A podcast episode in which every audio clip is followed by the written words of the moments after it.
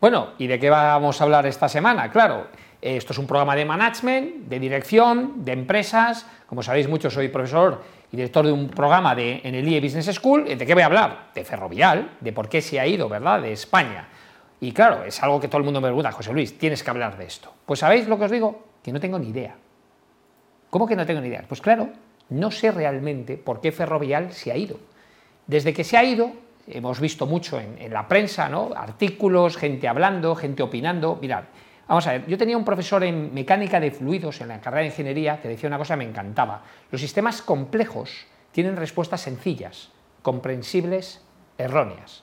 Entonces, tratar de contar por qué una gran empresa como Ferrovial se va fuera de España, tratar de contarlo o tratar de resumirlo en un post o en un breve eh, discurso, pues es absolutamente, vamos, absurdo porque la cantidad de factores que habrán influido para tomar esa gran decisión estratégica e importante llevaría muchísimo tiempo el analizarla y además deberíamos de tener algo que nunca vamos a tener, que es el acceso a la información de verdad de por qué esa empresa se ha ido.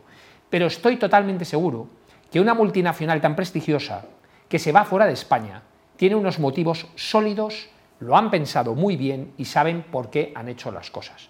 Otra cosa es la visión ya personal que le queráis dar, eh, política, por supuesto, yo no hablo nunca de política, no me gusta hablar de política, y le podemos dar y podemos estar hablando horas, si nos podemos tomar café, si podemos contarle lo que yo opino, que no, que sí, que si los impuestos, escuchadme, eso es muchísimo más complejo que lo queréis imaginar y no es algo tan sencillo como que es para pagar menos impuestos o para tal. De verdad, la verdad de verdad, muy poca gente la sabe, seguro, y segundo, es algo muy profundo. ¿Y por qué hablo esto? Porque produce un fenómeno, hace años hicieron una, prueba, que además la podemos hacer aquí en Tiku cuando queráis, que es muy divertida. Se pararon en la calle y fueron, bueno, primero no en la calle, hablaron de una, cogieron un, valor, Bulsati, pues el Repsol, una gran empresa, y le preguntaron, fueron a los principales asesores financieros a preguntarle que qué opinaban, si la bolsa iba a subir o bajar de esa acción.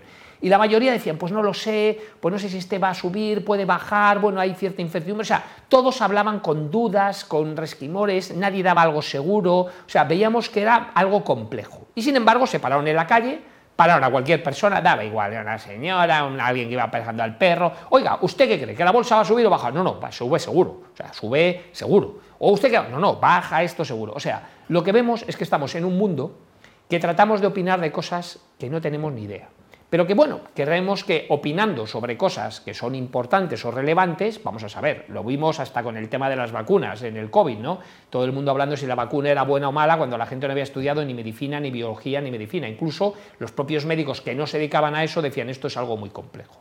O sea, ¿por qué os cuento todo esto? A ver, lo primero porque desde pequeños nos enseñan en el colegio a buscar y a pelear por tener la razón. De hecho decían, muy bien, muy bien, y tú, muy mal. ¿Y qué hacemos? Nos pegamos por tener la razón que es absurdo.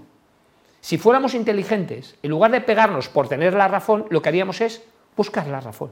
Y para buscar la razón hay que preguntarle a gente que sabe o a gente que verdaderamente tiene la información sobre algo y algo que yo hablo mucho, que es buscar información independiente.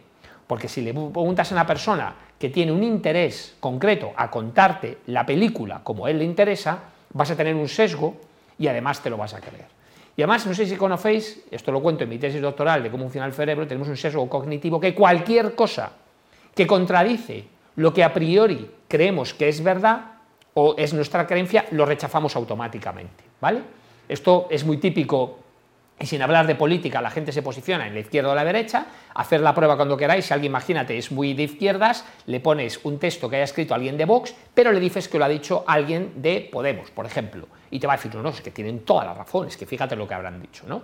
¿Y por qué cuando le enseñas de repente dice qué barbaridad? Porque tenemos un sesgo cognitivo que aquello que no creemos o que contradice nuestros valores lo rechazamos. O sea, en resumen, encontrar la información o saber algo realmente de verdad no es fácil, es complejo, a veces también no hace falta saber todo el detalle, ¿vale? Y no hace falta llegar a una profundidad. Hay que buscar información siempre independiente y no os peleéis por tener la razón. Buscar quién la tiene, quién sabe de algo y de esa manera conoceréis las cosas. Bueno, y ahora vamos a ver otros programas de Tinku que también tenemos, que como sabéis no solo está Tinku Management, tenemos programas de psicología, de coaching, de agronomía, de tecnología, de muchísimas cosas.